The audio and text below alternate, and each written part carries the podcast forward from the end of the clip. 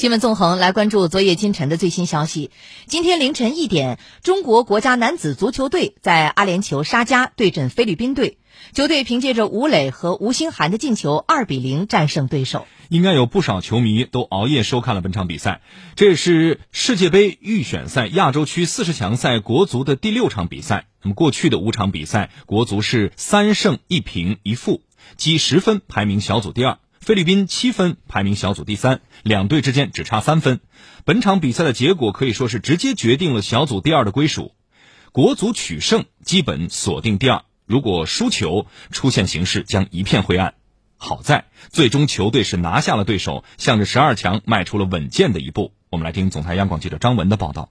中非之战在意料之外的时间、意料之外的地点开球。今天凌晨，这场本被安排在九号在苏州进行的生死战提前上演。尽管如此，不少中国球迷还是选择熬夜支持自己的主队。另一方面，远在阿联酋沙加的比赛场地依然有中国元素和主场气氛。当地的华人华侨和球迷早早在球场内布置了多面覆盖看台的五星红旗和横幅。比赛开始之后，我们也可以通过电视转播信号清晰地听到中文加油声。比赛的开始阶段，中国队显然是更早进入状态的那一方。主教练李铁延续了上场大胜关岛的首发阵容，严俊凌继续稳守大门，后防线从左至右分别是王申超、蒋光泰、张云鹏、唐淼，后腰是吴曦，前腰张稀哲，两个边路突击手分别是金敬道和吴兴涵，顶在最前面的还是吴磊和艾克森。而对手菲律宾队呢，早不是我们印象当中的东南亚球队的形象。他们的球员强壮，防守凶悍，以绞肉机般的气势扛住了中国队开场之后的一波猛攻。稳住阵脚后，菲律宾队在上半场给中国球迷惊出了两身冷汗。呦呦，这个球危险呐！第二十一分钟，面对对方的进攻，严俊凌没有把球打远，对手打空门，幸好张琳芃在门前大脚解围。第三十三分钟，菲律宾队的射门再次迫使严俊凌做出了关键的扑救。整个上半场，中国队虽然控球率遥遥领先，但没有绝对的破门机会。半场双方打成零比零，场边的李铁也是非常着急，喊声响彻球场。下半场一边再战，李铁没有立即换人，但他在阵型上进行了调整。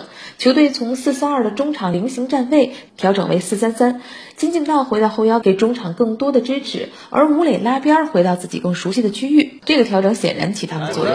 直塞点球进球，点球！对方第五十四分钟，艾克森在禁区前沿直塞吴磊，后者在右侧肋部插上，对方守门员将吴磊扑倒，点球。吴磊亲自主罚命中，中国队一比零领先。吴磊助跑打门，球进了，漂亮！快要达到极限的压力，通过这个球开始缓释。第六十四分钟，吴磊在中路策动进攻，机警传给唐淼，后者带球来到右侧底线，脚下一扣甩开防守，把球传中给到后点，禁区左侧的吴兴涵杀出，左脚推射小角度打门得手。哎，这球机会有了，给到远端，吴兴涵打门，球进了！只只时间问题。两个边路的连线为中国队攻入了第二粒入球。这两粒入球都和吴磊相关。尽管如此，在赛后的新闻发布会上，吴磊还是谦虚的表示，球队后防线力保球门不失才是胜利的关键。从这个苏州一下子来到迪拜，本来我们是有主场优势，但是现在来到了这个阿联酋，再加上气温的热度，所以说确实客观上存在很多困难。但是就像李导来到迪拜之后就一直跟我们强调的，这这种条件下。呃，就想赢得比赛，就是靠的就是意志力。谁呃能够咬牙，谁就能够获得最最终的这个胜利。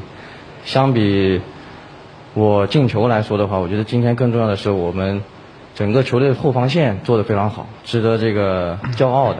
比赛的最后二十分钟，李铁频频调兵遣将，刘彬彬、蒿俊闵、尹洪博、阿兰接连上场，而菲律宾队体能储备不足，也让中国队突破对手的防线更为轻松。最终，中国队拿到了恐怕是进军十二强最具战略意义的一场比赛。